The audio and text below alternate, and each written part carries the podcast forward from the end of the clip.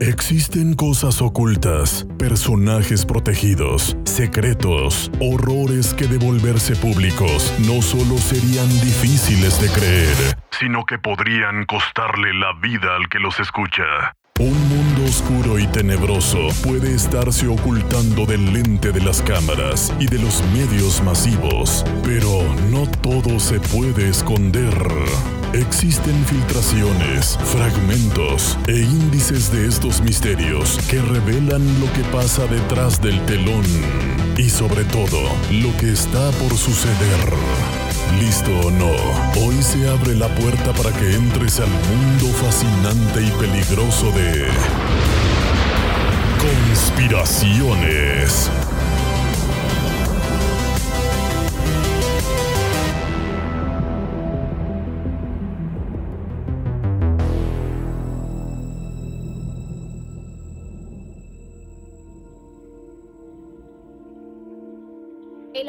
Suicidio del multimillonario Jeffrey Epstein deja más preguntas que respuestas y una sensación de que las víctimas nunca verán justicia en sus casos. El multimillonario de 66 años acusado de pedofilia y de tráfico humano de niñas desde 14 años de edad se habría ahorcado en su celda esta mañana. En un lugar donde existe muchísima seguridad, existen cámaras en todos lados, eso es casi imposible que una persona se suicide en una cárcel federal.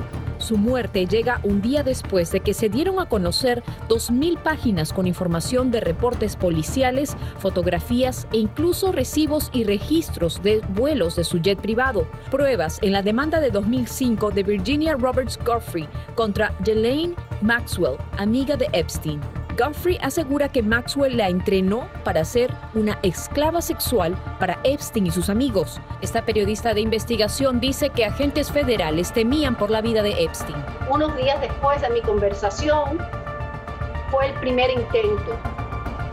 Ahora esta vez, obviamente, lograron matar a Epstein. En mi opinión, no creo que Epstein se suicidó. Hace dos semanas que Epstein fue hallado inconsciente en su celda con heridas en el cuello. No se pudo confirmar si él mismo se las causó. Se le puso bajo vigilancia por suicidio, pero se le retiró del cuidado antes de ser encontrado muerto. Los nuevos documentos apuntan a hombres influyentes como el ex gobernador de Nuevo México, Bill Richardson, el príncipe Andrés de Inglaterra, entre los que habrían tenido relaciones ilegales con las menores. Ya no hay nada que hacer en el área criminal Ahora, ellos tendrán que continuar investigando a ver si hay otras personas involucradas y habrán algún tipo de evidencia para poder hacer otros arrestos de otras personas que, están, que sean parte del caso. La abogada de dos víctimas tuiteó que nunca podrán descansar en paz y que los encargados de la prisión también deberían enfrentar cargos. Agrega que las víctimas merecen una compensación que debe responderse con los bienes del fallecido. Tras ser encontrado inconsciente, Epstein recibió primeros auxilios dentro de su celda en esta cárcel de alta seguridad en Manhattan. Luego fue trasladado a un hospital cercano. Ahora el FBI está investigando las circunstancias de esta muerte en la ciudad de Nueva York. Fabiola Galindo, Univisión.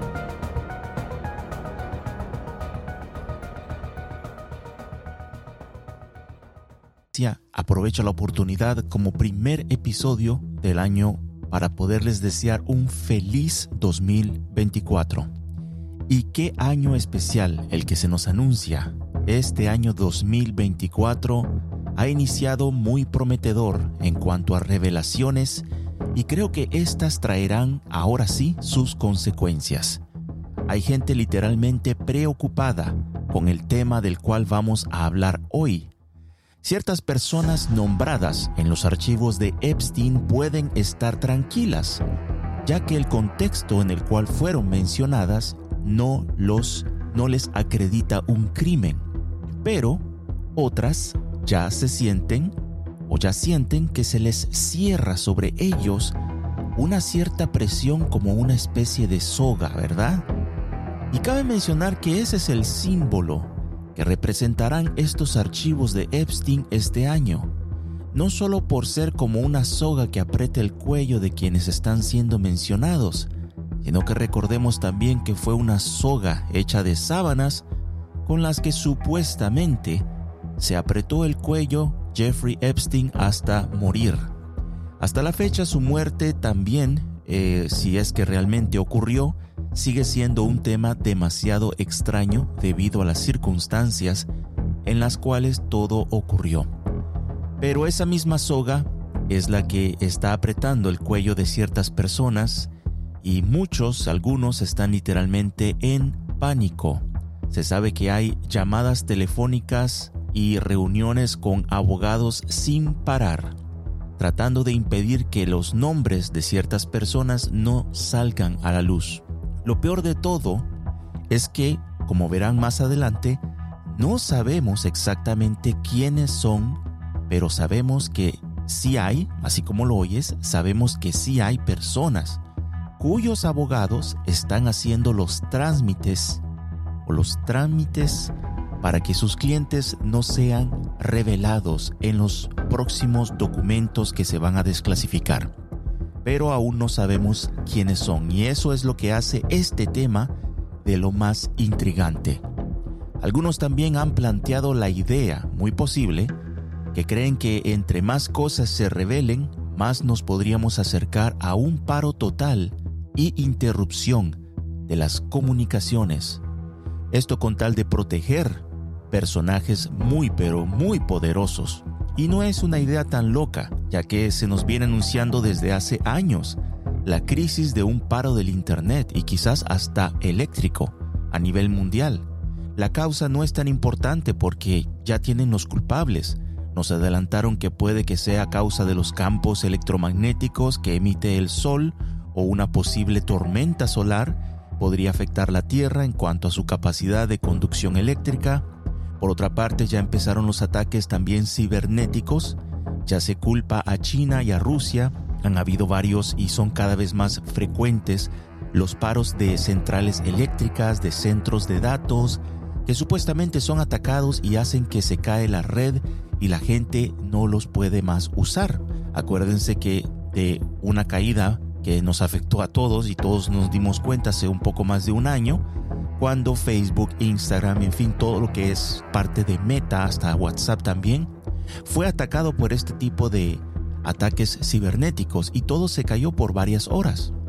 Así que el subconsciente de las masas ya está más que avisado, preparado y listo para cuando se venga el momento en que sea necesario cortar las comunicaciones, lo harán y la gente automáticamente entrarán en un estado dócil a la expectativa, a la espera de la solución que el mismo gobierno proporcionará. Digámosle que es así como meterse un pinchazo, pero esta vez va a ser cibernético para la solución. Es un año también de elecciones muy importantes. Este año hay elecciones en Estados Unidos, pero también en Taiwán. Y esas elecciones son muy importantes porque dependiendo de quién llegue al poder, en el caso de Taiwán, China podría encontrar un aliado que tanto buscan o podría encontrarse con un enemigo. Y de ser un enemigo, pues podríamos ser testigos entonces de una guerra más, que se sumaría a las otras dos que ya tenemos actualmente y que son Rusia y Ucrania y Israel contra Palestina o Hamas o el Estado de eh, no sé si se le dice en el Estado, pero jamás, la organización terrorista de jamás. En cuanto a las elecciones en Estados Unidos, algunas personas creen que todo esto de la desclasificación de los archivos de Epstein llega a ser muy, digámoslo así, conveniente y útil y favorable para Trump en las elecciones presidenciales del 2024, ya que aunque si bien su nombre fue revelado en los documentos desclasificados de Epstein, hoy escucharás el contexto en el cual fue mencionado, algo que a muchos decepcionará y a otros les hará feliz, porque la verdad es que personajes como Trump son de esos que o son odiados o son amados, pero muy pocas personas lo tienen en un término medio. No somos de la mentalidad del Barça Real Madrid, no le vamos a un campo o a otro. Aquí nombramos y revelamos las cosas, caiga quien caiga. De hecho, fue una de las primeras cosas que yo dije cuando hablamos de el escándalo de Pizzagate y la, la isla de Epstein. Por supuesto, en aquel entonces era un rumor, se rumoraban nombres que ahora ya se están revelando y estamos viendo que efectivamente sí eran personas que tenían eh, contacto muy cercano a Jeffrey Epstein y que viajaron en el Lolita Express y que estuvieron en la isla también. Entonces ya no es una teoría conspirativa, ya es un hecho. Está ahí en, las, eh, eh, en los testimonios, en la corte Quizás podríamos, por supuesto, debatir las alegaciones de que los testigos quizás están mintiendo, pero ya es muy difícil poder desmentirlo, ya que son muchos testimonios eh, de forma independiente que se suman en diferentes épocas, porque recordemos que Jeffrey Epstein no estuvo haciendo sus cochinadas, por decirlo así, eh, del 2000 para acá. El hombre tenía años, desde los años 90 eh, claro, fue obviamente poniéndose peor la cosa con el tiempo, pero eh, los testimonios son a lo largo de diferentes épocas por parte de diferentes personas. Imposible poder decir que estas personas eh, viajaron en el tiempo para ponerse de acuerdo entre ellas y decir qué vieron, dónde vieron y a quién vieron en épocas exactas. Así que está, como quien dice, tratando, la gente que todavía está tratando de tapar el sol con un dedo los admiro porque ahora los conspiracionistas son ustedes, ya no somos nosotros, sino ustedes, por tratar de tapar las revelaciones. Muy bien, así que este año pues nos recuerda mucho lo que pasó en el año 2016, ya que la revelación de los emails de Hillary Clinton con sus amigos desató el escándalo del Pizzagate y le abrió los ojos a muchos y otros pues tienen los ojos cerrados porque literalmente no los quieren abrir, hubo una ola totalmente fuera de control para los medios masivos de comunicación en poder frenar, ya que lo que se compartía, mientras los medios de comunicación no lo mencionaba, se compartía en redes sociales. La gente lo compartía, la gente lo veía, la gente leía los emails y la gente ahí descubría día a día lo que nosotros aquí ya hemos expuesto y lo pueden eh, si no lo han escuchado aún, ver o escuchar, mejor dicho, en nuestro episodio de Pizzagate. Los necios, como dije hace poco, pues siguen tratando de tapar el sol con un dedo, pero esos emails nos demostraron claramente, más allá de las suposiciones de que en Washington hay gente dispuesta, y no solo en Washington, yo creo que en todos los países hay gente dispuesta a participar de rituales satánicos como los que reveló o los que se revelaron en cuanto a las sesiones llamadas Spirit Cooking, con nada más y nada menos que la bruja de los artistas y de los políticos, Marina Abramovich. Las declaraciones de empleados del gobierno también y amigos de Hillary Clinton que mencionaban en los emails que sacrificarían una gallina al dios Moloch en su patio para poderle ayudar con eh, con la campaña electoral y así, etcétera, etcétera, muchos ejemplos más. Pues todas esas pruebas fueron reveladas en los emails que no fueron inventados. Hay gente que no sé cómo le hacen para, para todavía decir que son emails inventados. No fueron emails inventados, fueron expuestos al mundo entero por parte de Wikileaks. Y el periodista Julian Assange, fundador de Wikileaks, se encuentra hasta la fecha preso en Inglaterra se está, dicen que muriendo a fuego lento, ya que está esperando ser extraditado, cosa que es muy probable que no sucederá y simplemente lo dejarán morir allá adentro en prisión en condiciones muy malas.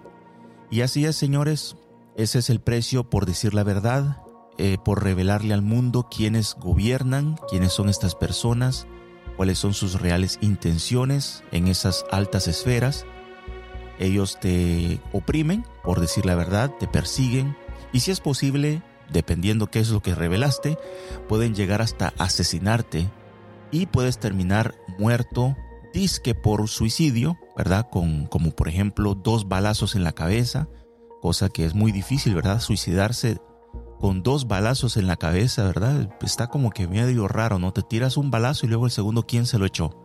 ¿Será que sale tu alma y te agarraste la pistola y te volviste a tirar el otro. Pero así como lo escuchan, dos balazos en la cabeza, así se, se así juzgaron el suicidio de un periodista que reveló cosas del gobierno llamado Gary Webb. o algo así como dos puñaladas en la espalda. También se ha visto en casos así o terminas echándote de un noveno piso, que es lo que le pasó.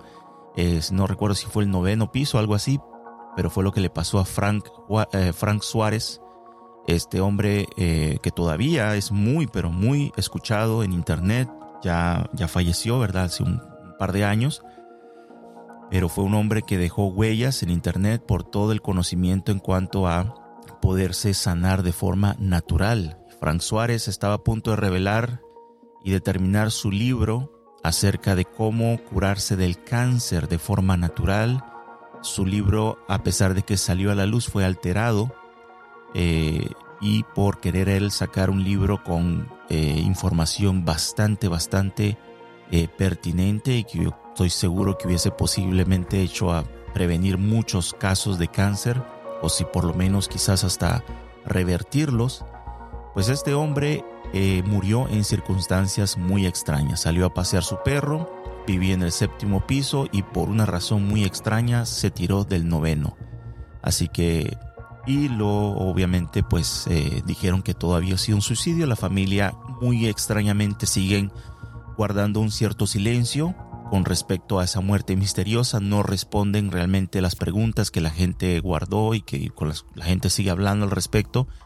Simplemente siguen poniendo sus videos en internet, en YouTube, dándole mantenimiento a su canal y eh, creo que ellos trataron un tiempo también de subir contenido, pero como que la gente no, no mucho respondió, así que siguen eh, simplemente manejando el contenido enorme que dejó este señor.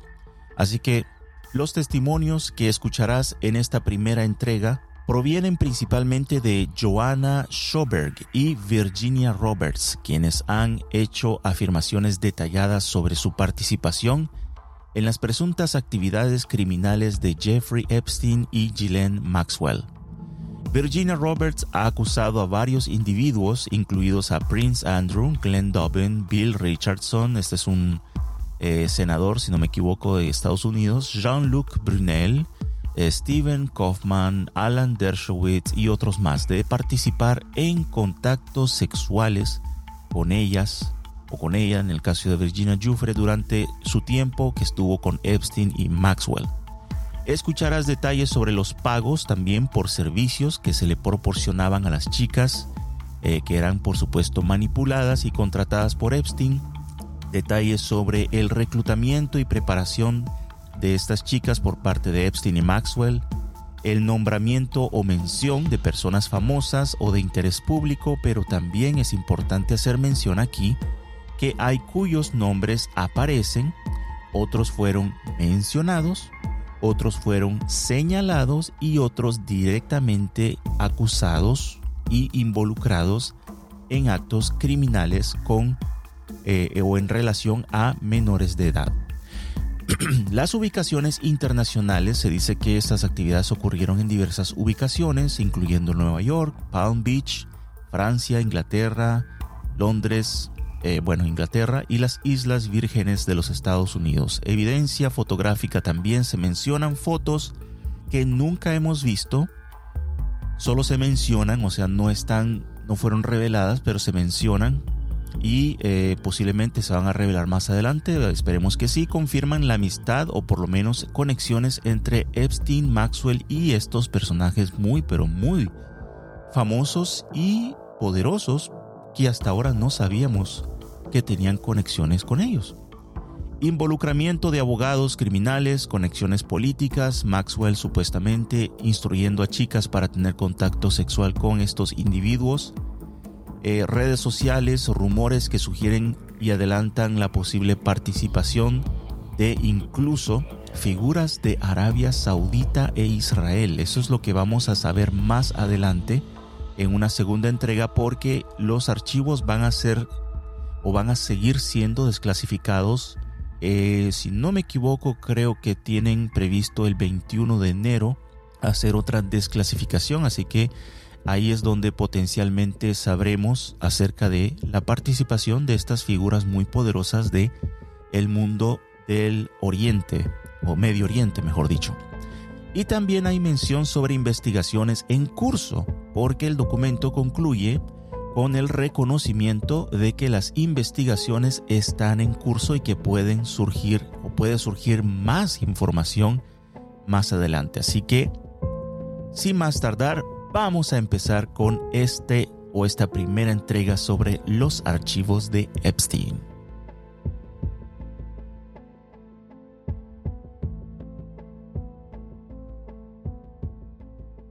Muy bien amigos, vamos a empezar con la declaración de la chica llamada Joanna y puede que saltemos a los testimonios también de Virginia, Joffre y así sucesivamente, pero intentaré siempre mencionar quién dijo qué, para que no se confundan. Joanna era un poco mayor de 18 años, era mayor que Virginia, a diferencia de Virginia cuando estuvo con Epstein y Maxwell, era, era un poco mayor, tenía 18 años más o menos en la época en que estaba trabajando para Epstein y Maxwell. Eh, y Virginia Giuffre es quien más quizás han oído hablar de ella, ya que yo hablé bastante, pasé mucho de sus, de, sus dichos, testimonios que había poco en, aquel entonces eh, en internet cuando hice el episodio sobre la isla de Epstein. Y también se, basan, se basaron mucho en lo que ella comentó cuando hicieron la serie eh, Netflix, muy famosa serie de Epstein, eh, Suciamente Rico, creo que así se, se, llama en español, Filthy Rich, algo así en inglés. Así que es una serie eh, bastante sesgada, a mí me catalogan de sesgado, pero no saben lo que es realmente la imparcialidad que, tiene Netflix en esa serie es impresionante. Voy a hablar un poquito acerca de eso más adelante y van a ver por qué. Eh, así que Jufre, Virginia Jufre y Joanna está basado bastante en ellas dos, los testimonios que van a escuchar a continuación. Eh, Virginia Jufre es la que cuenta la parte más, eh, o las historias, podríamos decir, más eróticas, vamos a decirlo así, con respecto a su a lo que ella vio y vivió eh, al lado de Epstein y Maxwell, así que voy a contar un poco de eso.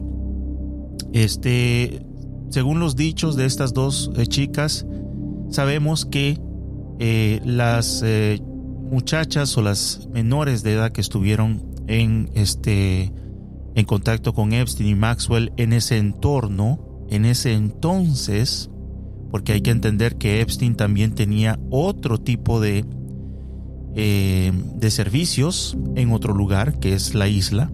Pero en ese entonces, allá en la mansión, en Palm Beach, durante esos viajes, todo eso, las chicas tenían alrededor de, de 14, 15 a 21 años de edad. Así que podemos ver que ya empezando por ahí, pues ya era un delito tener esas chicas trabajando con ellos, haciendo masajes y todo eso.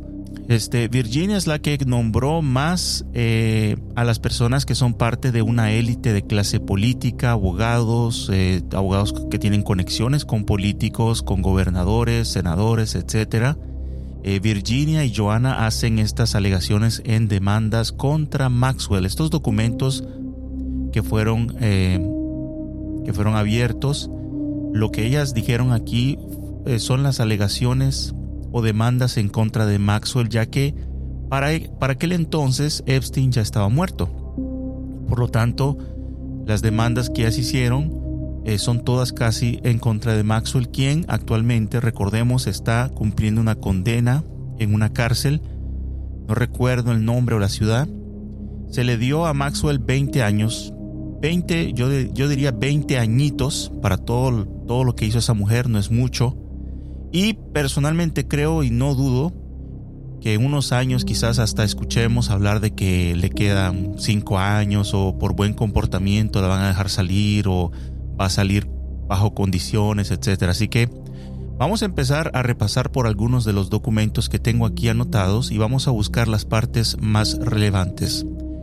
La primera vez que Joanna dice que conoció a Jeffrey Epstein, él se le apareció en bata de baño esto termina siendo bastante común en términos de cómo Epstein se mostraba a estas chicas. Ella dijo que aceptó el trabajo porque se suponía que solo contestaría llamadas telefónicas y tomaría mensajes para Jeffrey Epstein. Pero entonces conoció a otra chica también llamada Amy Taylor. La conoció en el baño que estaba junto a Epstein. Amy le estaba dando un masaje a Epstein y ahí es básicamente donde empieza, podríamos decir así, la pesadilla para Joanna, porque Epstein tuvo la brillante idea de que Amy le enseñara a dar masajes. Entonces, ella menciona que los masajes básicamente la forma en que Epstein operaba es de que ponía a una chica a dar masaje y luego le decía a la otra, este, tú también, ven, únete, dame un masaje. Y luego les decía a las dos, eh, enséñense una a la otra a dar masajes. Y eso luego las, eh, obviamente las, es como una forma de preparación, ¿verdad? Eh, las iba ya metiendo en el asunto más eh, sexual y todo esto, ¿verdad? Era la forma en que él las introducía la primera vez, ¿verdad? Como a quitarse esa cierta pena y a ver, a, ver eso como algo normal. Y obviamente después vamos a ver más adelante cómo el cerdo este terminaba haciendo sus... completándose, puede hacer su entrenamiento, entre comillas. He revisado aquí algunos de los informes también policiales donde hay mucho contenido eh, inapropiado para auditorio general, así que espero no estén escuchando esto con niños, por favor. Y eh, voy a tratar obviamente de no dar detalles, porque se vuelve muy redundante. Todo, todo lo que leí, estuve leyendo bastantes, un poco de, o sea, bastantes datos con narración, eh, como les decía hace poco, algo muy erótico. Así que no voy a dar todo el el, el conteo de, esas eh, cosas que se contaron, voy a esencialmente revelar cómo es que este hombre operaba a través de esos, eh, esas narraciones. Así que hay aquí también lo que se le llaman los eh, search warrant. En español creo que le dicen orden de registro, orden de allanamiento. Ambos esencialmente se refieren al mismo concepto legal, que son durante estas órdenes de registro la policía pues tiene la autorización de ir por parte de la corte a buscar evidencias. Y es ahí donde se anotaron cosas bastante turbias que encontraron en la mansión de Palm Beach, en Florida, de Epstein. La policía reporta que encontraron primeramente fotos de actos sexuales eh, perdón, explícitos, que por supuesto involucraba a Epstein y su clientela con chicas menores de edad. No tenemos detalles acerca de la clientela y menores de edad, pues me imagino que no eran niñas, eran jóvenes, jovencitas. Se encontraron juguetes sexuales o como le dicen eh, sex toys, le dicen en Estados Unidos, eh, que fueron descubiertos en varios lugares, incluyendo eh, en, en, un baño junto a uno de los cuartos principales de arriba, que era un jabón hecho en la forma del miembro masculino, para no decir otra cosa, ¿verdad? Todo esto y más cosas así fueron encontradas en los dormitorios de la parte de arriba de la residencia de Palm Beach de Jeffrey Epstein. Se reporta que las personas, en su mayoría menores de edad, entraban en esos cuartos o en el cuarto principal y ahí es donde había una gran mesa. La policía encontró una gran mesa de masaje entonces con los testimonios y todo lo que vieron, pues pudieron recrear, se puede decir así, ¿no? la escena.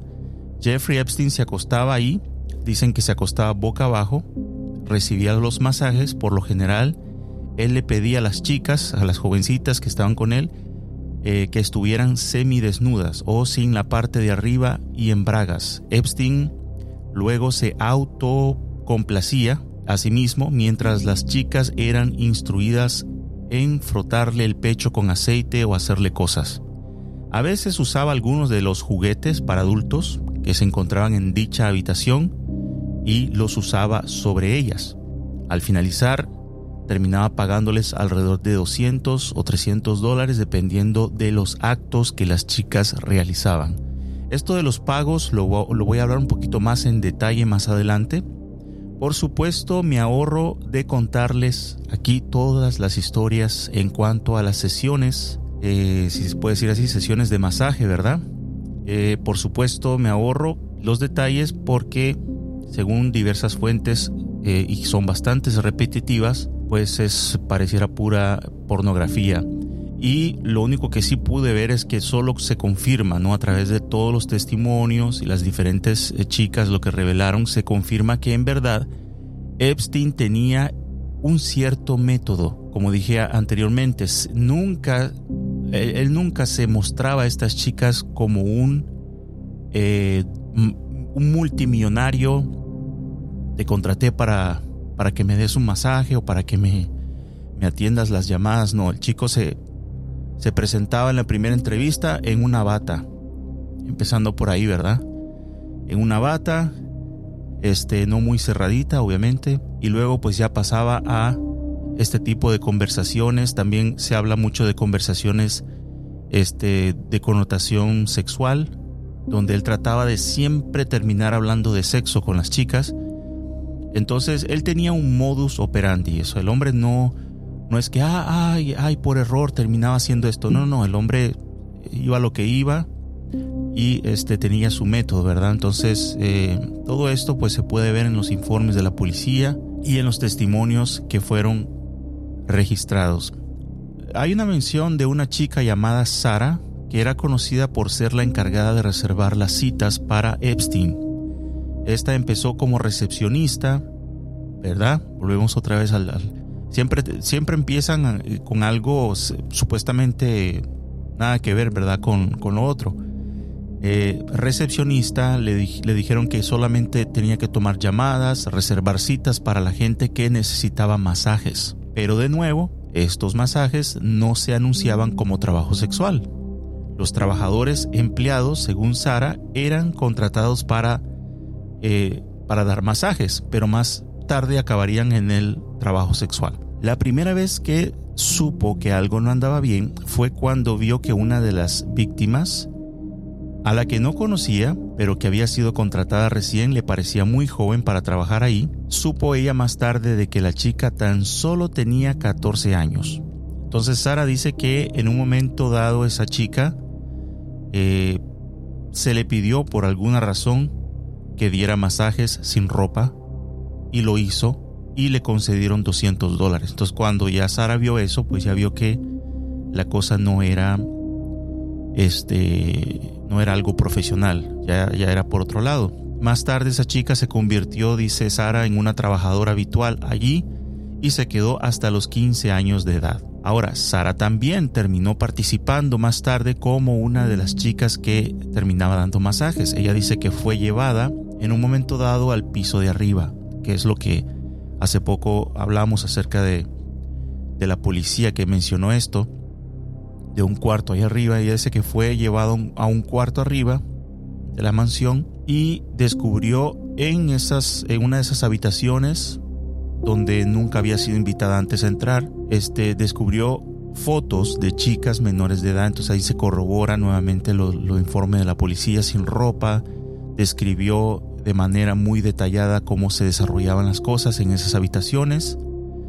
Eh, bueno, no hace falta describir los detalles, ya mencionamos parte de eso anteriormente. Este Epstein literalmente usaba a estas chicas sin importarle nada y creo que realmente llegó a pensar que sería intocable. En cuanto a los pagos, eh, Sara admite haber sido usada como proxeneta, porque dice ella que contó que a ella le llegaba a pagar Epstein 200 dólares por cada chica que ella le llevaba después y que también le pagaban por el servicio, el masaje que daba. Entonces Sara incluso llegó a participar en lo que ella llama orgías y sorprendentemente le preguntan a Sara cuántas personas y no se trata de dos o tres personas. Sara dice que eran docenas de personas a las cuales Epstein invitaba y incluso en esos eh, eventos Epstein pagaba más si las chicas aceptaban hacer algo más que masajes con sus amigos. Sara dice que él pagaba 200 dólares por masaje, 350 por los actos sexuales y de ahí incentivaba a las chicas a hacer cosas mayores por dinero extra. Esto incluía a veces pues hacerle servicios a los clientes o amigos de Epstein. Y bueno, vamos a hablar obviamente de los potencialmente amigos o clientes de Epstein más adelante. Hay otros informes policiales que no revelan pues nada nuevo, así que me iré a los testimonios de Joana primero, ya hablamos un poco de ellos y luego los de Virginia. Eh, Joana su trabajo al, al, principio pues era hacer llamadas telefónicas, contestar el teléfono, tomar mensajes, luego conoce a Amy Taylor, como mencionamos anteriormente, donde aprendió junto a ella ambas eh, fueron enseñadas a dar masajes. Ok, aquí una cosa interesante aquí es de que eh, mencioné anteriormente de que Epstein las ponía las dos a darse masaje la una a la otra y Epstein le decía que era la mejor forma de que pudiesen entender qué se sentía, qué sentía una y la otra y así, dándose el masaje para saber si lo estaban haciendo bien. Pero en realidad lo que hacían era una especie de, de algo, puede decir un método, ¿verdad? Etapa por etapa, ya que eh, en, este, en este tipo de masajes y cosas así, luego se metía Ghislaine Maxwell y lo que supuestamente era un masaje terminaba en relaciones sexuales. Entonces Maxwell tenía relaciones con las chicas, las chicas entre ellas, y este, así era como completaban, si se puede decir así, el adoctrinamiento o las llevaban a ser objeto sexual. De hecho, Maxwell está escrito aquí que Maxwell se refería a Amy como su esclava sexual. Así que Maxwell prácticamente es la que les terminaba dando la enseñanza ¿no? a las chicas a este, complacer los clientes o lo que ellos pidieran. Algo interesante que también he notado desde que salió esta noticia, ustedes saben cómo es o la forma en que los medios de comunicación han sacado esta noticia a la luz o mejor dicho, la foto o las fotos, ¿verdad? Que ustedes van a ver acompañan siempre un artículo. A mí me parece muy interesante la elección de esta foto o de estas fotos que usan, porque estoy viendo que el encabezado de las noticias contienen siempre o casi siempre una foto de Epstein junto a Trump, en su mayoría. Yo les invito a hacer la prueba, ustedes mismos pueden irse en Google, pongan Epstein Files o archivos de Epstein y van a ver casi siempre en el encabezado nombran a Trump o ponen una foto de Trump y Epstein como parte de este se puede decir el anuncio, no el encabezado del artículo. Y esto yo lo encuentro bastante curioso. Lo curioso, y van a ver por qué es curioso, es de que las menciones de Trump en esta primera entrega, por lo menos hasta ahora, adivinen cuántas son solamente son dos. Y peor aún, bueno, peor aún para algunos, van a escuchar el contexto en el cual el nombre de Trump fue mencionado y van a ver cómo lo estoy viendo yo, lo raro, muy raro, que por las dos menciones, en el contexto en el cual fue mencionado, se dio una prioridad impresionante en poner la foto de Trump junto a Epstein basándose en esas dos menciones y en ese contexto. Y aquí les voy a decir una cosa. Desde que esto salió a la luz, obviamente yo empecé a leer un poco de lo que la gente decía. Así que lo primero que vi es que obviamente en mi, en mi feed, como dicen, en mi, muro, mi historial de, no historial, en mi, muro, vamos a decir así, de, de, de redes sociales, de, de YouTube, de Instagram, etcétera, pues yo vi bastantes personas, llámense youtubers, podcasters, creadores de contenido, que de forma irresponsable, yo diría hasta perezosa, porque lo hicieron simplemente repitiendo el trabajo a la vez perezoso que hicieron los medios de comunicación de masa. Ellos repitieron quizás para conseguir la atención de los oyentes, poniendo el encabezado justamente Trump mencionado en los archivos de Epstein. Muchos, muchos, muchos youtubers hicieron esto, pero no les dijeron a la gente el contexto. Yo, los, yo escuchado sus videos y yo esperaba a ver qué revelación iban a contar y al final simplemente repetían lo que decía el encabezado de una forma bien, este, como diría yo, dramática. Y no saben quién más fue nombrado. Trump, Trump está nombrado en los archivos de Epstein, imagínense. Y de ahí empezaban a hablar puras teorías conspirativas, porque todo lo que decían después era opinión de ellos. hey, se imaginan y que no sé qué, Trump que se la tira de tan cosa y aquí y allá, ja, ja, ja, ja, mencionado en los archivos. Yo decía, bueno, esta gente sabrá que los archivos no es un, una, este, una acusación, son testimonios, es una recolección de testimonios, de reporte policial, etcétera, que simplemente fueron sellados allá en el 2019 y que porque se cumplió un lapso de cinco años y no hubo objeción ni razón por la cual seguir sellados, fueron abiertos. Entonces se abrieron y salió a la luz, pues, información que para mí en lo personal y muchos de ustedes en la audiencia estoy seguro también no les sorprendió, porque yo ya lo mencionaba antes, en el 2020 lo mencioné, mencioné más allá de lo que estos archivos dicen, porque yo no me fío en tanto en esos archivos, bueno, no, no estaba, estaban sellados en aquel entonces, pero yo me fié bastante para hacer mi trabajo de la isla de Epstein sobre testimonio de personas que trabajaron en la isla o que eran cercanas a quienes trabajaban en la isla. Y ahí es donde salen cosas horrorosas, completamente sacadas de una película de terror, pero que en realidad son ciertas.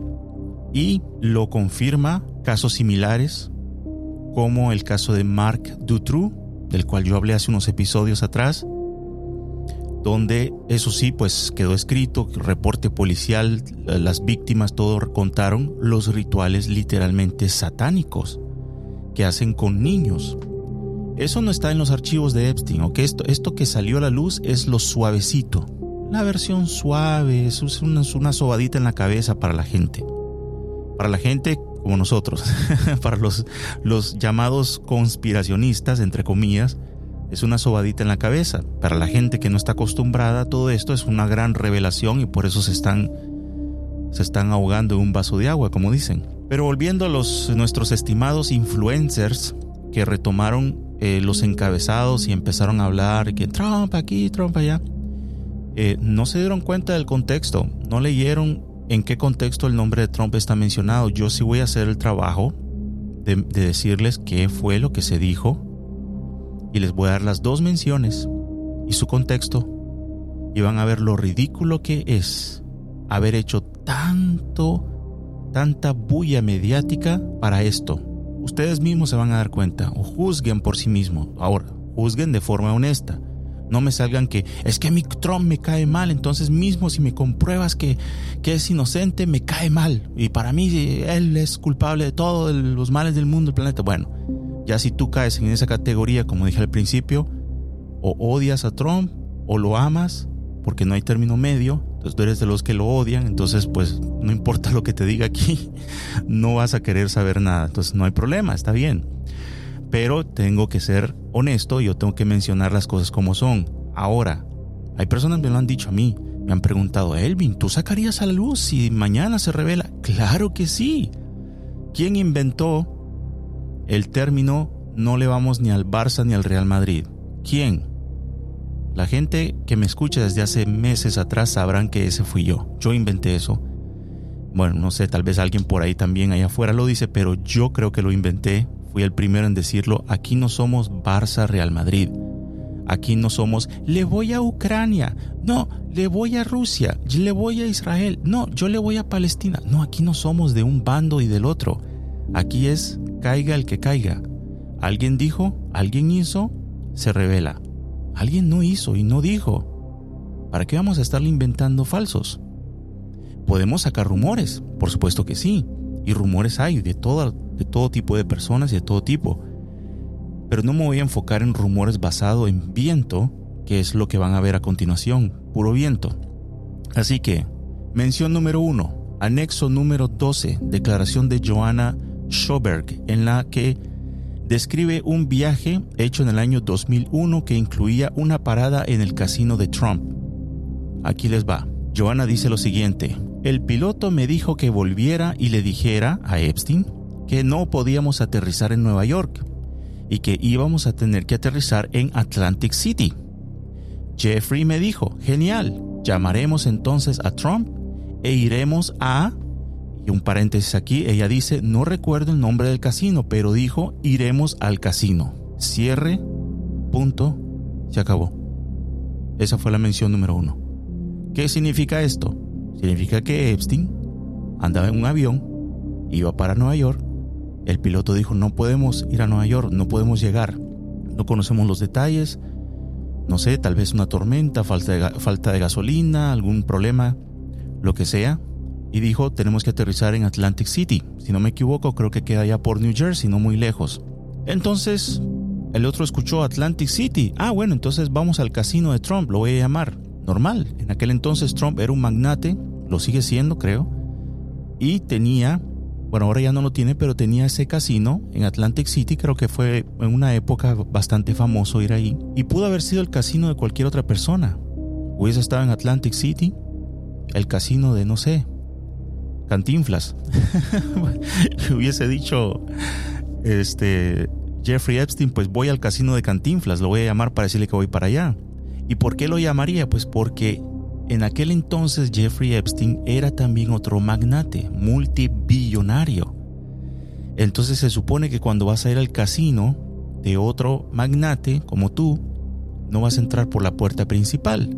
Vas a querer que te reciban en el aeropuerto privado, tal vez con una limusina, con algo, con alguna atención especial para llegar y de pronto tal vez hospedarte en una suite, etcétera, etcétera. Por eso es que la gente hace eso. Hasta la fecha así se, así se mueven las personas a ese nivel.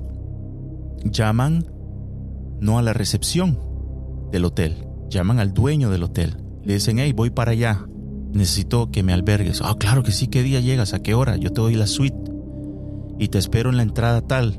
O sea, no entran por la puerta de al frente, no entran por la puerta, la puerta perdón, principal. Tienen otras rutas, otras entradas. Así se maneja ese ambiente de gente muy adinerada e importante.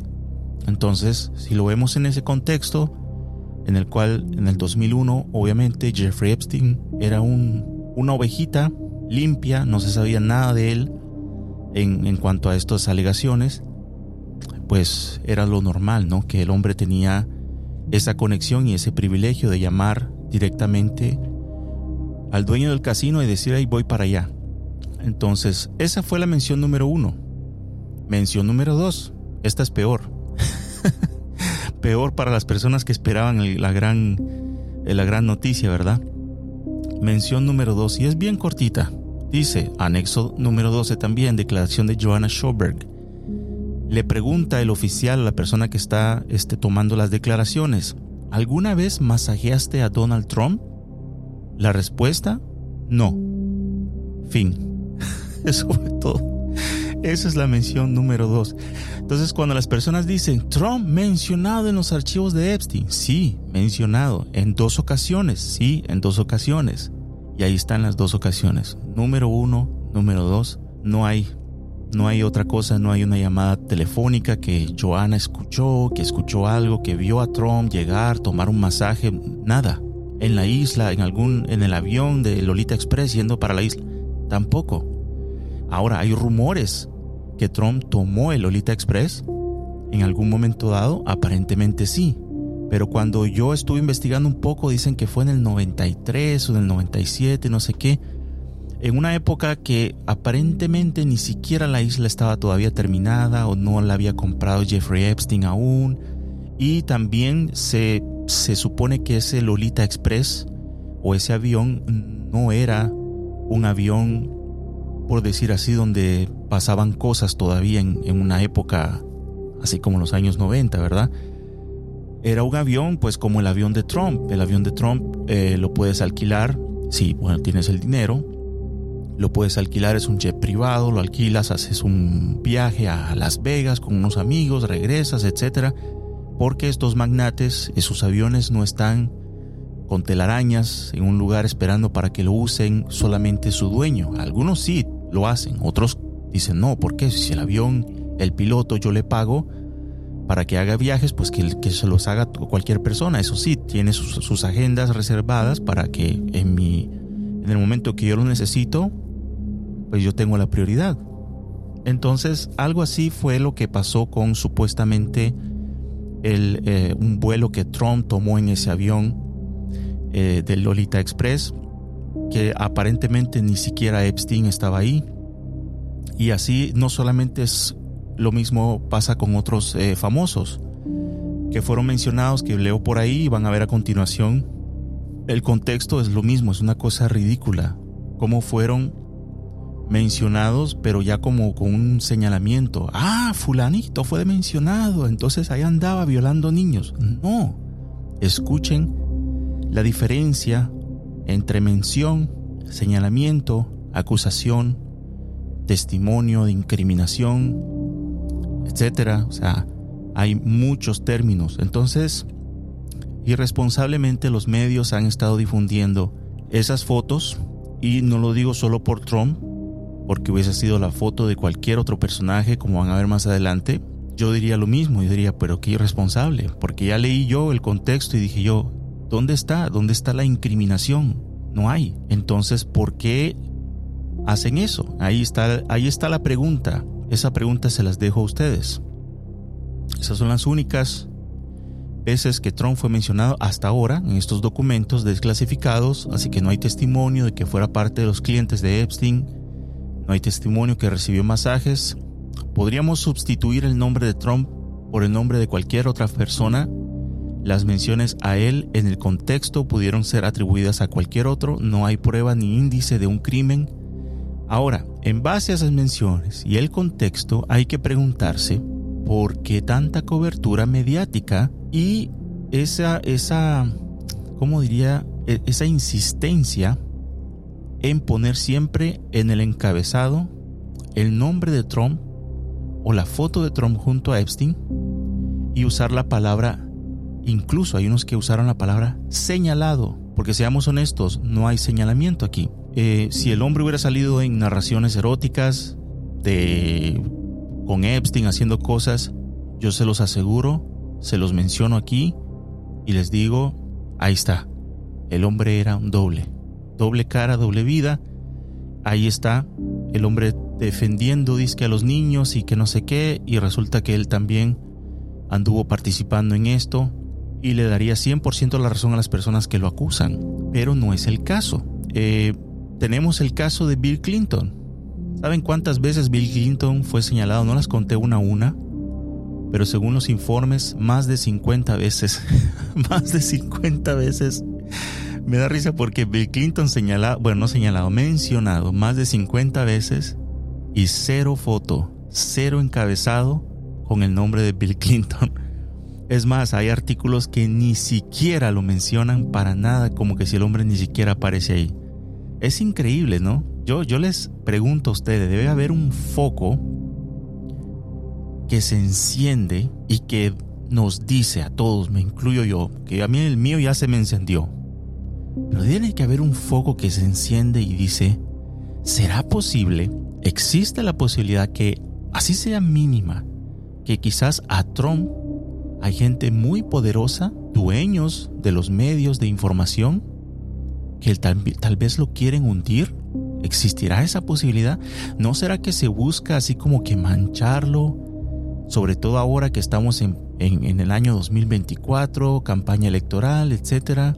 Tal vez una mancha aquí, una mancha allá, de personas que no leen, que ven un encabezado y, ah, oh, entonces Trump violó menores de edad, dice la gente.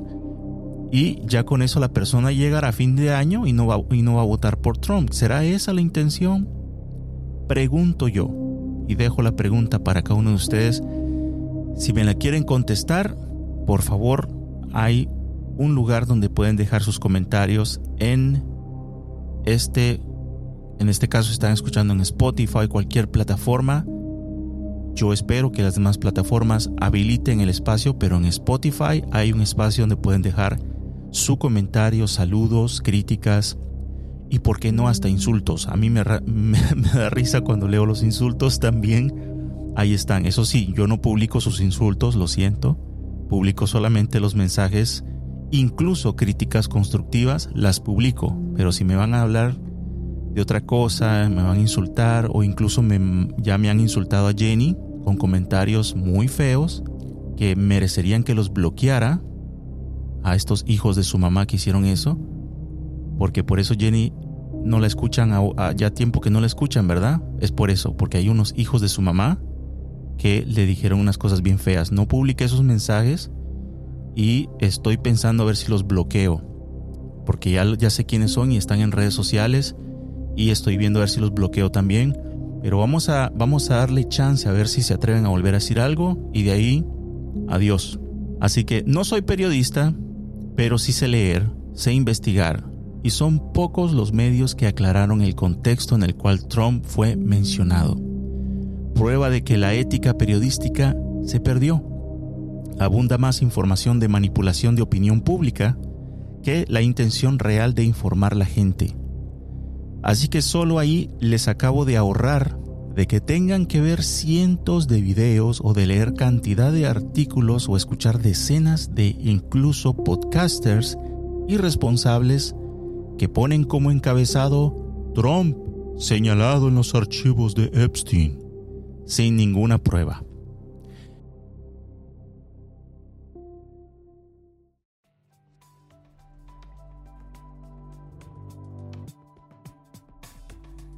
Terminamos con las mejores partes de la declaración de Joanna y pasamos a las de Virginia. Vamos a regresar al final también con otras de Joanna. Eh, ella menciona aquí cuando conoció al príncipe Andrew, me refiero a Virginia Giuffre. Básicamente como ella tenía que hacer trabajo en Nueva York, Florida, Francia, en varias partes así del mundo, ella dice que una vez le tocó volar con Epstein y Maxwell y fueron a un viaje en el cual se reunieron con el príncipe Andrew. Fueron a una de las residencias de este príncipe en Londres. Allí Estuvieron en una habitación, estaban todos bromeando, había una marioneta o un muñeco que era hecho con la forma de la cara del príncipe Andrew y todos pensaron que sería divertido tomarse una foto con este, esta marioneta o este muñeco. Así que Virginia eh, tomó el muñeco, se sentó en las piernas del príncipe Andrew y no sé si fue antes o después de la foto, pero dice ella que cuando estaba tomándose la foto, este príncipe Andrew le agarró uno de los senos. Y ahí ella pues se sorprendió, ya que Virginia era una menor de edad, aproximadamente 16 o 17 años en ese momento, y lo estaba recién lo acababa de conocer. Ahora, príncipe Andrew a través de eh, los años siempre ha negado eh, dijo que incluso ni conocía a Virginia Giuffre. Y para vergüenza de él, porque hay una foto ahora a disposición del público que salió hace un par de años, donde se puede ver y se puede incluso conectar el contexto de lo que sucedió ese día con al ver la foto pues vemos que efectivamente pues aparentemente todo eso ocurrió. La foto fue tomada por Epstein en esa foto se puede ver al príncipe Andrew y Virginia Giuffre casi como que abrazados. Y detrás de ellos dos está, está este Maxwell haciendo así como le dicen en inglés un photobomb. Así como cuando que interrumpes la foto por atrás, haces una, un, un cacho o no sé qué cuestión. Así sale en esa foto. Sale Maxwell atrás de ellos dos. Y ellos dos pues salen como que agarraditos, abrazaditos en la foto tomada por Epstein. Entonces que príncipe Andrew dice que no la conoce, que nunca la había visto en su vida, quedó completamente ridículamente expuesto y esto pues solamente confirma de que pues Virginia Giuffre no, no miente, no ha mentido en sus declaraciones, puesto que todo se ha ido confirmando, ¿verdad? Ahora, la foto donde salió este agarrándole el pecho a ella o se la tomaron con este muñeco, esa foto es mencionada en los testimonios, pero no está disponible al público. No sabemos si tal vez es parte de los documentos más adelante cuando vayan a desclasificar, tal vez ahí va a estar la foto. O quizás es una foto que para aquel entonces, porque hay que saber, hay que poner en contexto las cosas, estamos hablando ya a principio del año 2000. Eh, sí, ya se manejaban algunas cámaras digitales, pero en su mayoría creo que la gente todavía usaba cámaras eh, con película, o sea, con, de esas que tenías que llevar a, ser reveladas. Entonces, todo dependiendo si esa foto fue tomada con una cámara digital, tal vez hay más chance de que se encuentre eh, una foto de eso, o si no, pues fue una foto revelada, tal vez pues fue revelada, fue extraviada o nunca se reveló, quién sabe. El, solo el tiempo nos lo dirá. Ahora, vamos a un dato que compartió Joana. Yo les dije que iba a estar saltando uno a otro. Disculpen que yo quería ordenarlos todos, solo la parte de Joana y luego solo la parte de Virginia, pero no me quedó tiempo. Y yo sé que ustedes también están muy impacientes. Eh, yo dije tengo que sacar este episodio sí o sí para el lunes, así que por eso este, hay un poquito de desorden en las, en las ideas o en, las, en los eh, testimonios, pero no importa, yo sé que ustedes van siguiendo. Así que volvemos a Joana. Ella compartió un dato muy interesante y tiene que ver con otro de los nombres que fueron mencionados y es el caso de el famoso mago David Copperfield, que algunos de ustedes quizás no mucho conocían, algunos más. Todo depende si ustedes son contemporáneos como yo, ¿verdad? De los 90, etcétera. Pues tal vez si son más familiares con David Copperfield porque es un mago que fue en sus años, allá en los 80, 90, muy pero muy famoso. Es un famoso mago, este, mejor conocido porque tenía unos shows eh, fue uno de los primeros a hacer esos shows televisados donde pues todo el mundo miraba una, un acto eh, o un gran este, truco de ilusión y pues todo el mundo luego quedaba impresionado y decían cómo lo hizo. Eh, uno de esos actos de ilusión este, fue cuando él hizo desaparecer la estatua de la libertad y hasta la fecha pues no sé cómo le habrá hecho pero eh, aparentemente la hizo desaparecer. Hasta habían helicópteros. Yo no tengo el video aquí a mano, pero hace muchos años que lo vi. A lo mejor lo estoy narrando mal. Quizás ustedes lo, podrán ver en YouTube más adelante. Pero yo recuerdo que pues habían helicópteros volando por encima de la Estatua de la Libertad. Fue cubierta con una gran tela. Y luego pues él hizo el truco ahí, abracadabra, no sé qué. Como, como es pata de gallina, no sé qué pata. y la cosa es que sacaron la tela y la estatua no estaba. Y las cámaras de televisión y todo. Obviamente que para el contexto actual, pues ya muchos años después uno se pregunta si a lo mejor no fue más bien un, un asunto digitalizado, o sea, no, no es que desapareció, sino que la, por así, por de forma digital la, la quitaron y pues como fue televisivo Supuestamente había público en vivo y la gente dice que sí, que la estatua desapareció, pero quién sabe, pues tal vez el público, el público fue pagado, no se sabe en realidad. Eso es una cosa bien, este, parte de, espectáculo, entretenimiento, no, no hay que ponerle mucho, mucha cabeza a eso, pero si lo quieren ver, allí debe estar en YouTube, pongan David Copperfield, eh, Estatua de la Libertad y ahí van a ver el video. Y este, si quieren me lo dicen en los comentarios. Finalmente Elvin sí fue, fue de verdad, desapareció, no hay corte, no hay edición de video. Ah, bueno, qué bien.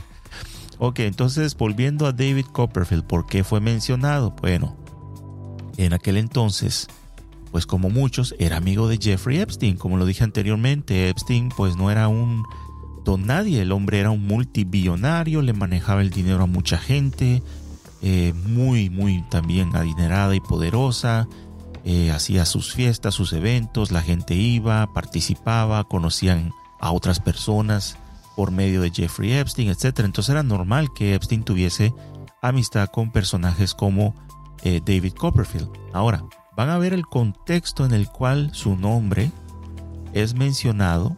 Otra vez es algo completamente inocente.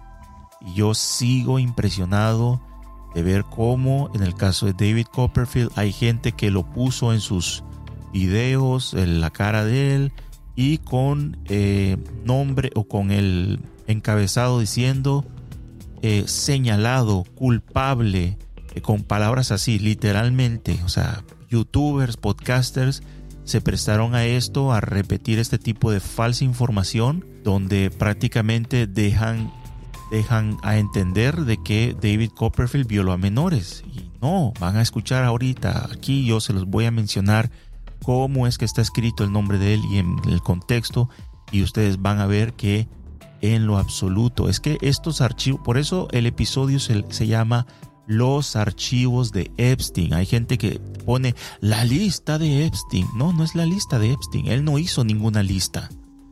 Y no es una lista donde la gente puso, aquí están, estos son los violadores. No, archivos desclasificados sobre el caso de Epstein. Pero para hacerlo más corto, los archivos de Epstein. Así que eh, vamos a ver aquí. Así es como se menciona el nombre de David Copperfield. Su nombre aquí en el contexto que escucharán no tiene nada que ver con que sea un mal tipo. Anexo número 12, declaración de Joanna Schoberg, describiendo una cena en la casa de Epstein.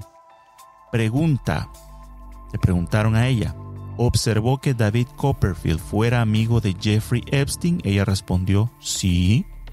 Pregunta, ¿alguna vez Copperfield discutió con usted la relación de Jeffrey con jovencitas? Respuesta, escuchen bien la respuesta que ella dio.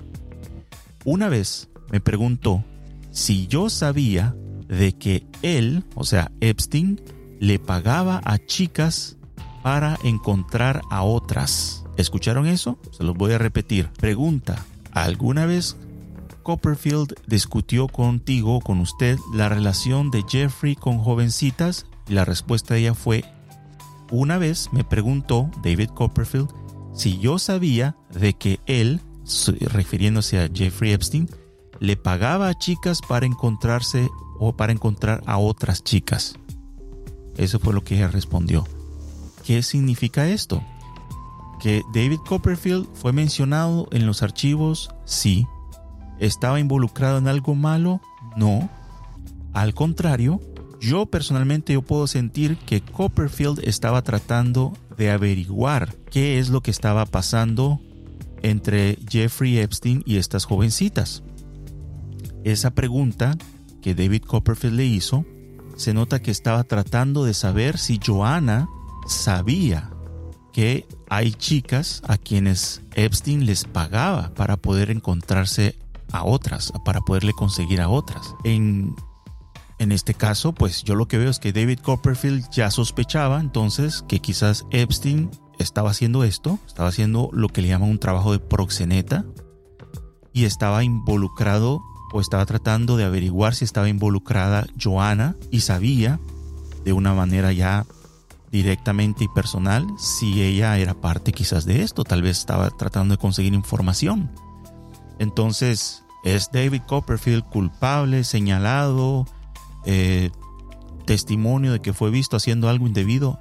No, al contrario, yo creo que su pregunta era muy buena en, en, en el contexto de las cosas, cómo se estaban dando me parece muy bien que le haya hecho la pregunta a Joana. Me hubiese gustado saber un poco más. No hay más referencias, hasta ahí llega. No hay más referencias acerca del resto de la plática. No sé qué fue lo que ella le contó a David Copperfield y qué fue lo que David Copperfield quizás le preguntó más. No se sabe, tal vez lo sabremos en los próximos archivos desclasificados, pero pues ahí ya pueden ver que David Copperfield que eh, sale de, aquí, eh, pues bien, el hombre no, no tuvo absolutamente nada malo que ver. Sin embargo, pues la gente anda repitiendo el nombre de él como que si tuvo un asunto turbio ahí, ¿verdad?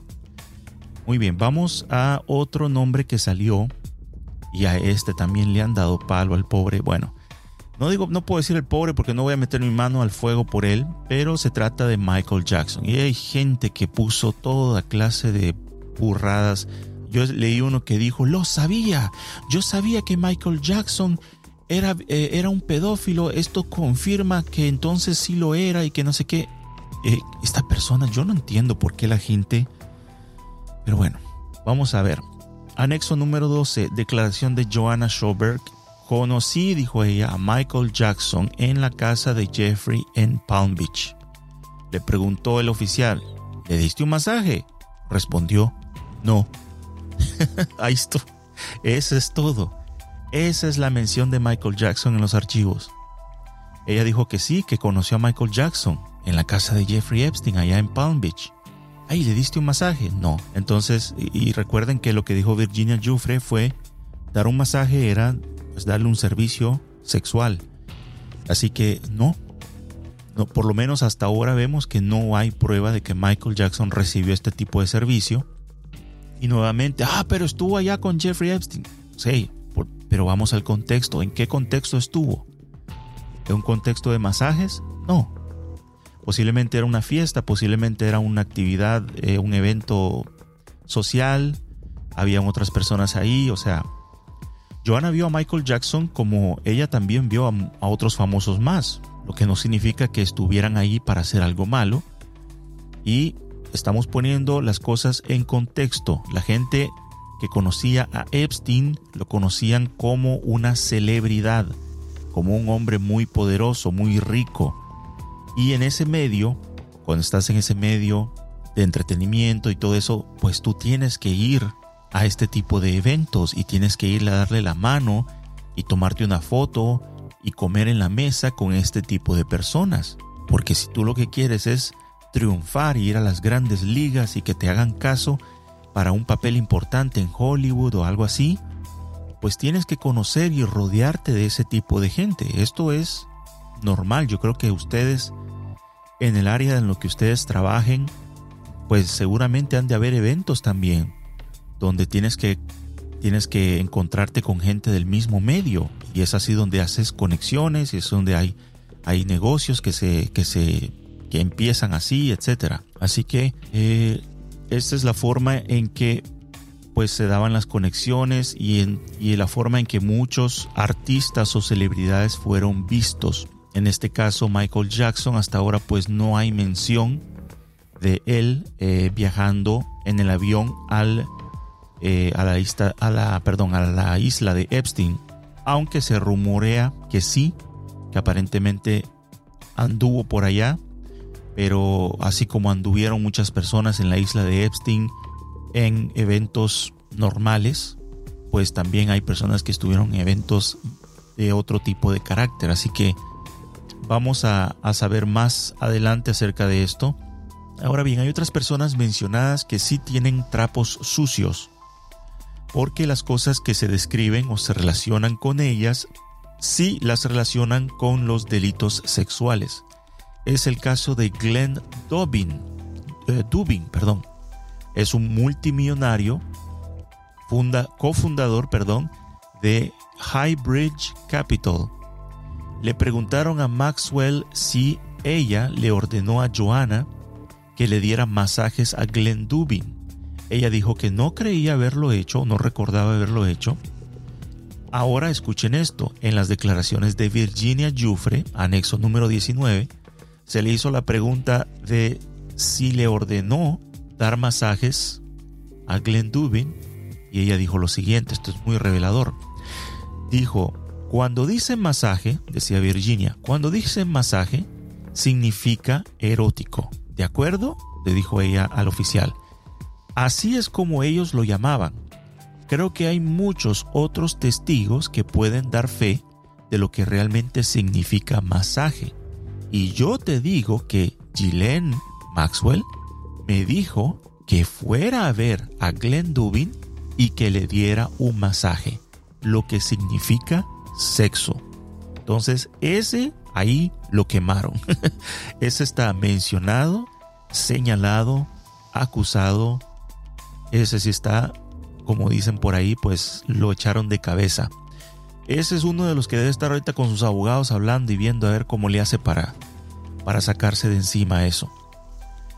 Y si se dan cuenta, Glenn Dubin, ¿cuántos de ustedes leyeron el nombre de él en todos estos artículos que salen en internet?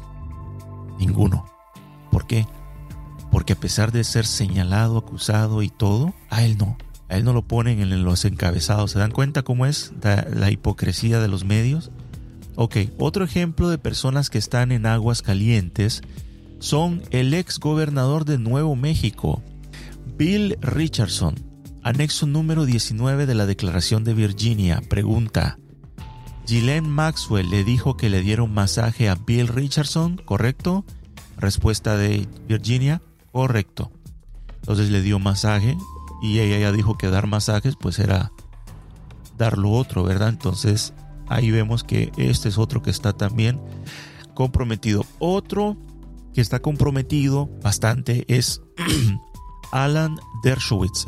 él es un abogado muy conocido, un profesor de derecho en Harvard. Durante muchos años se mencionaba que él tuvo algo más que solo ser un conocido de Epstein. El nombre de algunas víctimas está escrito eh, están escritos, escritas perdón, como Jane Doe. O sea, a diferencia de Joanna y Virginia, hay víctimas cuyo nombre fue protegido. Y hay una en particular que es Jane Doe número 3.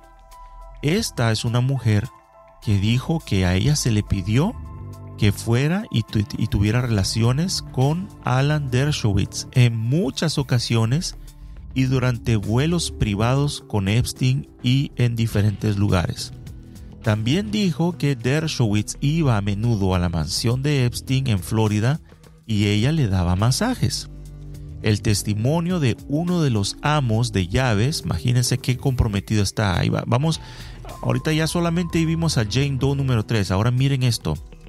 Uno de los amos de llaves, cuyo nombre es Alfredo Rodríguez, ese dio su nombre y dijo, yo me llamo Alfredo Rodríguez, yo trabajé en la mansión.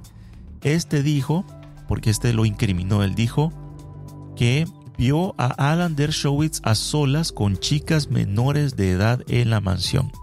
No dijo más nada, no dijo qué estaban haciendo, pero dijo que sí que lo vio. Y como es de imaginarse, Alan Dershowitz, un abogado profesional, entonces citó en una ocasión a Virginia Jufre, esto es muy extraño, para hacerla que hiciera una deposición. En, inglés yo encontré la palabra que él lo que hizo es que le llaman un supina, que es como te, te mandan eh, a la fuerza, ¿verdad? Se puede decir así, ¿no? Es, te, obligan a ir a testificar o, tienes que responder a, a una a una acusación o, alguna pregunta o algo así. Permítame que estoy de tanto hablar, estoy ya con la garganta un poco agotada. Y como no voy a pasar horas editando este episodio, si me escucharon tomar agua, ahí quedó. no lo voy a sacar. Muy bien. Dijo entonces, dicen aquí que Alan Dershowitz eh, mandó a Virginia Jufre a contestar o hacer una deposición en la cual tuvo que responder a una acusación de difamación. O sea, él la mandó a responder a una acusación de difamación. Entonces, la, acusación de difamación eh, tenía por, no pregunta, sino por, eh, por hecho de que ella debía admitir, decir un sí o no, de que ella fue presionada por sus abogados para mencionar al profesor Alan Dershowitz en sus testimonios. Y no sé el aspecto legal, qué es lo que ganaba él con esto. Obviamente la respuesta fácil es no, ¿verdad? Entonces no sé por qué la mandó a, decir esto. Quizás es porque él tiene otras pruebas, no sé. Y obviamente ella dijo que no, que ella fue y en su testimonio dijo no, mis abogados no me presionaron a hablar en contra del profesor Dershowitz. Hasta ahí nomás llega eh, las menciones con respecto a él, pero pues sí son muy eh, incriminantes, diría yo. Podríamos especular mucho sobre eh, las acusaciones contra él, porque el caso de él es bien particular. Algunas personas dicen que como es uno de los abogados muy conocidos y allegados a Trump, de hecho creo que él fue uno de esos abogados que encabezó eh, la acusación que le hizo Trump, no sé si llamarlo acusación o cómo llamarlo a eso cuando perdió las elecciones, perdió entre comillas, porque es un, es un tema debatible, y él mandó a estos abogados como a, este, a pelear o apelar eh, este, la decisión de, de, de, de las elecciones. Y uno de los abogados estrellas, yo me acuerdo muy bien y fue la primera vez entonces que oí de este abogado, era Alan Dershowitz. Es uno de los abogados que decía en los artículos, abogados estrellas fueron enviados a diferentes cortes en Estados Unidos para ir a, apelar las, eh, las elecciones, etc. Y era uno de los, de los abogados que encabezaba esa lista. Entonces, muy allegado a Trump, eh, amigo personal de él, se puede decir también.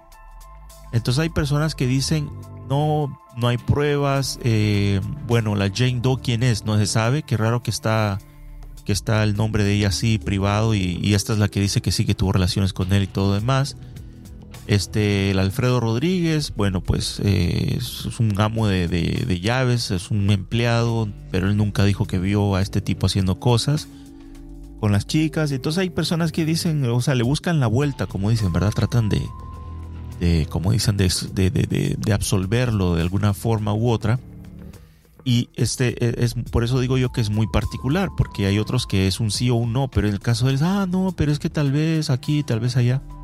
Eh, otras personas dicen, es muy interesante y es cierto, lo averigüé y es verdad, dicen que él es considerado como uno de esos eh, judíos sionistas, que son, eh, se puede decir así, muy poderosos, amigos de grandes banqueros, dueños de grandes medios de comunicación, etcétera. Pero ¿por qué están odiados si es supuestamente parte de una élite? Es porque es miembro de los sionistas.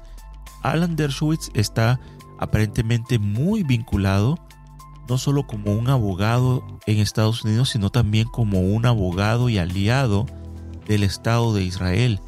No sé si es algo así como eh, una persona que podría saltar y defenderte en cortes eh, internacionales o algo así. De lo que oí decir, aparentemente sí. Entonces, él, en el caso de él, dicen que por eso es debatible, porque como él es un personaje eh, que a quien si se le hace un daño pues se destabiliza no hasta la, la, la, guerra y todo eso. Entonces por eso están aprovechándose. Aquí le están echando bastante bastante eh, tierra encima.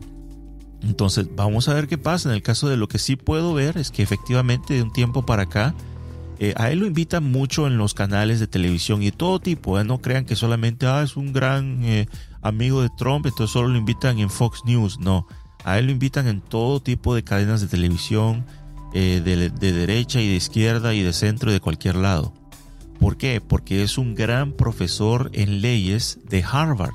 Este hombre le dio clases de leyes a un sinnúmero de abogados que hoy en día pues son grandes abogados exitosísimos. A él le tienen mucho respeto porque es sumamente eh, conocedor del derecho criminal y penal. Entonces, lo invitan, y yo lo vi en una entrevista recién, lo invitaron a un programa de televisión para hablar no sé qué cuestión, qué asuntos, y, este, y le terminan preguntando sobre sus vínculos con Epstein. Entonces se enojó, se enojó y, y este, no, no, no mandó a nadie al infierno ni nada de eso, pero sí se enojó y dijo que, que ella estaba cansado de que lo invitaran y que le hicieran este tipo de preguntas, que él todo lo que tenía que decir al respecto ya lo dijo, y sus vínculos con Epstein o se limitan a, simplemente un cliente, aparentemente Epstein fue cliente de él. Creo que él fue uno de los que lo defendió o, le tocó este, este defenderlo a, allá a mediados del 2000 cuando fue por primera vez este eh, señalado, acusado, ¿verdad? De, de, trata de menores allá en, la residencia de Palm Beach. Entonces, eh, él decía, no, es que en aquel entonces, pues como, como era cliente mío y me tocó defenderlo, entonces me gané muchos enemigos, etcétera, etcétera. Entonces vamos a ver más adelante qué pasa con él. Ya casi terminamos. Aquí una de las últimas cosas muy importantes que eh, voy a volver al testimonio de Johanna cuando dijo que una vez fue con Epstein a un evento de Victoria's Secret, esta compañía que hace ropa interior para mujeres, en uno de estos eventos, grandísimos eventos, yo no sé, todavía los hacen a cada año, pero hay un evento grandísimo donde invitan a un artista famoso y las modelos desfilan y todo. Eh, dice que en este evento, dice un momento dado, estaban tras bastidores y todo, y una chica se acercó y le dijo a Epstein papá. Dice Joana que se sorprendió porque nunca había visto a esta chica que se le acercó a Epstein y le dijo papá, o sea, se lo mencionó como su papá. Y Epstein la, saludó y la reconoció y todo, eh, ¿cómo estás? No le dijo hija ni nada, pero, eh, o sea, tampoco le dijo, hey, ¿por qué me dices papá? Entonces ella dice que esto le pareció bastante raro, bastante curioso, y de ahí nunca más la volvió a ver. También dijo, y aquí es cuando se desata una teoría conspirativa que ya se mencionó desde hace unos años para acá, mucha gente mencionaba cosas de esto. Yo tenía algunos algunos eh, datos guardados por ahí, algunas investigaciones, pero que no me llevaban para, para realmente poder sacar un episodio. Eh, pero ahora sí, yo creo que voy a poder sacar y, darle un poquito más de contexto todo y poder tal vez sacar un episodio al respecto. Y es de que, escuchen bien, esto es muy interesante. Dice en este testimonio Joana de que eh, en este evento ella escuchó a Epstein de decirle a ella, Joana le preguntó si aceptaría llevar sus bebés. Y ella al principio dice que entendió como que si que Epstein le estaba preguntando si ella quisiera cuidarle a los bebés, pero ella decía, ah, no sabía que Epstein tenía bebés y se relaciona con el hecho de también de que escuchó a la chica decirle papá, entonces eh, pensó que estaba hablándole de, de cuidarle hijos. Y entonces ella dice que Epstein le aclaró y le dijo, me refiero a portar mis bebés, o sea que si quería ella ser portadora dar a luz a sus bebés. Entonces ahí entra una cosa muy pero muy interesante y es de que hay una especulación, un rumor sobre Epstein desde hace muchos años y yo por eso le había seguido la pista y cuando leí esto dije, ah, esto está interesante, puede ser que sea cierto lo que se rumoraba. Dicen que hay un lugar donde es una propiedad muy poco conocida, de hecho muchos de ustedes quizás nunca han oído hablar, eh, Epstein tenía un rancho, le llamaban el rancho de Zorro, o sea, Zorro Ranch, así se llamaba. Eh, estaba o está todavía, creo que todavía está, en un, en un lugar desierto, bastante aislado, se llama Stanley, eh, en el estado de Nuevo México, en Estados Unidos. Y en este lugar, pues se, habla muy poco al respecto de esto porque no es como la isla de Epstein, viajaban muchas celebridades en avión. Aquí como que no mucho iba a, mucha gente iba al, al, rancho de Epstein, pero hay uno que sí iba seguido y era Bill Gates. Entonces, aquí surge una teoría conspirativa muy interesante. Dicen que Epstein se estaba preparando, no se sabe si había empezado a hacerlo o lo estaba haciendo, o estaba preparándose para hacerlo, Dicen que el hombre tenía una especie de idea bien loca, bien obsesionado con esa idea. Pareciera sacado de una película de terror y es que el hombre tenía esa idea loca de inseminar mujeres o chicas y inseminar varias. O sea, dicen que una vez él dijo, quiero inseminar alrededor de 20 por día. Por día. Y así pues tener, supuestamente la idea de él era como tener muchos bebés y como reproducirse de forma masiva. O sea, es una cosa loca. O sea, realmente en la cabeza de él no me cabe duda que él veía a la mujer como un objeto nada más. Entonces, Bill Gates entra aquí nuestro nuestro famoso personaje. Aquí lo, aquí lo queremos mucho. Y de hecho por eso le, le pusimos Bill Puertas.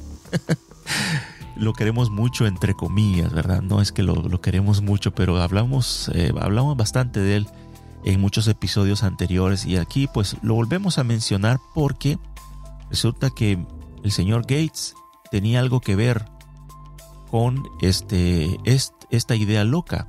Dicen que habían discusiones entre ellos dos sobre la forma científica en que Epstein podría hacer este tipo de cosas, ¿no? De inseminar mujeres de manera, eh, pues, eh, inseminación artificial y de manera eh, en masa, de forma masiva. Entonces, eso, eso era un tema que se manejaba con Bill Gates. Aparentemente tenía involucrado Bill Gates unos, unos bosquejos ahí científicos con respecto a eso y todo.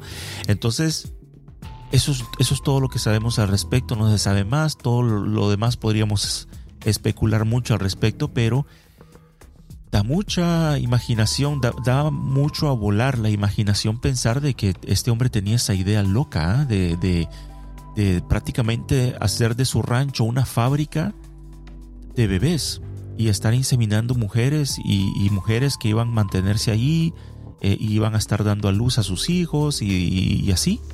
O sea, qué idea más loca, qué, qué, qué, hombre más, mentalidad tan pervertida, casi, casi como Hitler. Hitler tenía esa mentalidad, pero Hitler no llegó a pensar inseminar mujeres. Hitler la idea, la idea de él era que solamente eh, estos hombres de pelo rubio, ojos azules, se juntaran entre ellos y que esa, esa raza, la raza aria, ¿verdad?, fuera la que dominara el mundo. Y, pero, pero Epstein no, Epstein se fue más allá. Él dijo, no, no, que todos los niños sean míos. Y a saber hasta dónde más quería llegar él. O sea, qué, qué, qué cosa más extraña. Pero sí está como para hacer un episodio, el rancho de Epstein. Lo vamos a hacer.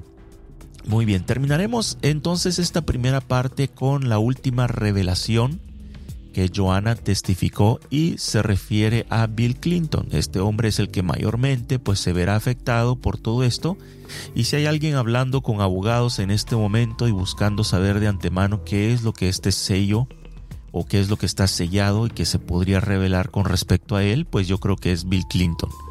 Eh, hay cosas que por si no sabían eh, quedaron selladas dentro de los archivos desclasificados.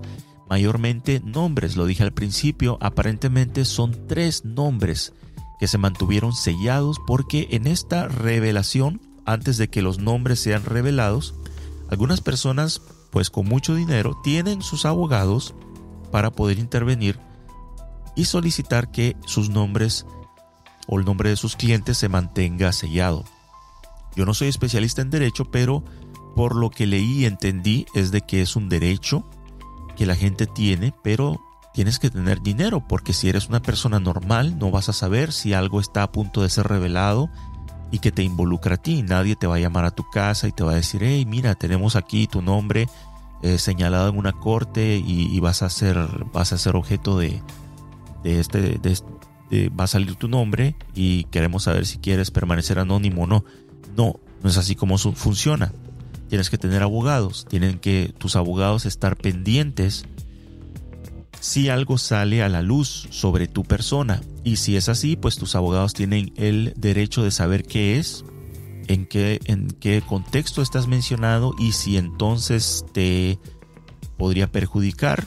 Entonces tú le dices a tus abogados que no quieres salir. Tus abogados entonces hacen eh, una moción o no sé cómo le dicen a eso, pero es como que ellos le piden a la corte, ¿verdad? Y dicen, no, mi cliente este, no quiere salir, eh, así que mantengan sellado la información con respecto a mi cliente.